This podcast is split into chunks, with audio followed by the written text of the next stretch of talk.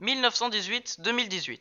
100 ans que la Grande Guerre est terminée, que l'armistice a été signé. Sam et Lou ont été le 11 novembre à la cérémonie de commémoration à Bois-le-Roi. Il nous raconte. Com, lui, qui a été à Verdun pendant les vacances, nous rapporte ses impressions.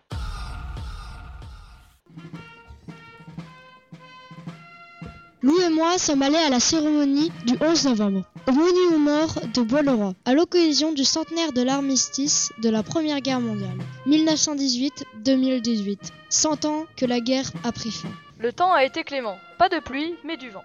Vous l'entendrez d'ailleurs sûrement dans nos micros. La cérémonie a débuté à 10h45 par la levée des couleurs, c'est-à-dire la montée du drapeau français, au son de la trompette et du tambour. Attention pour les couleurs. Envoyez.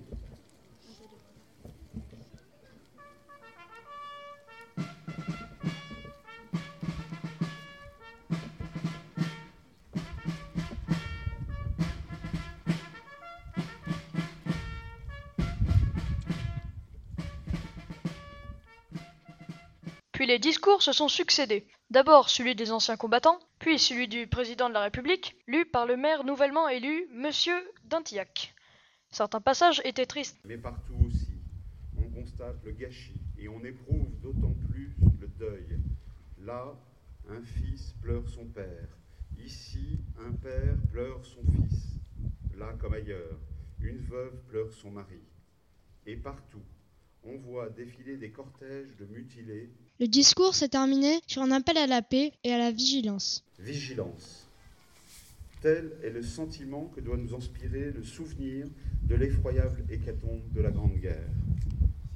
Ainsi, serons-nous dignes de la mémoire de celles et ceux qui, il y a un siècle, sont tombés.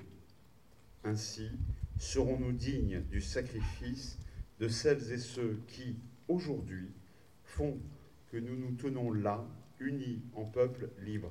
A suivi la longue liste des morts pour la France. Anstel Marcel, Ossavis Marc, Batifol Louis, mort pour la France.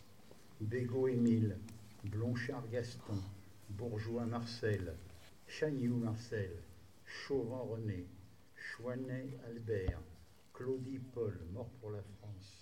Puis l'émouvante sonnerie aux morts.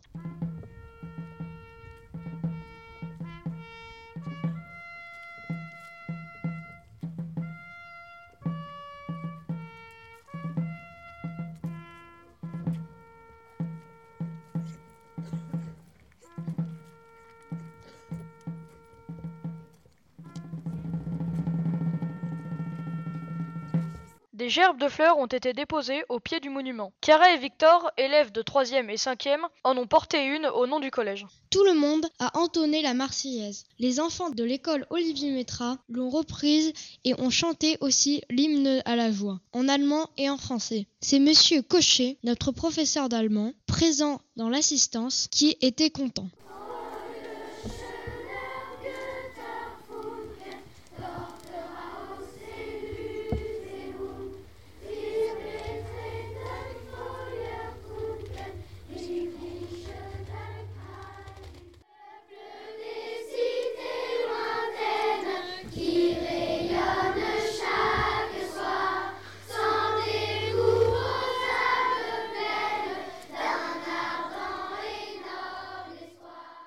Ensuite, des élèves de CM1 et de CM2 ont lu des poèmes et des lettres de poilus qu'ils ont rédigés. Des jeunes qui ont participé aux journées Oxygène pendant les vacances de Toussaint ont remis aux mères deux poupées, comme celles que confectionnaient les marraines de guerre et que portaient les poilus en guise de porte-bonheur. Une pour Bolleroy, une pour Langenargen, la ville allemande jumelée avec notre commune.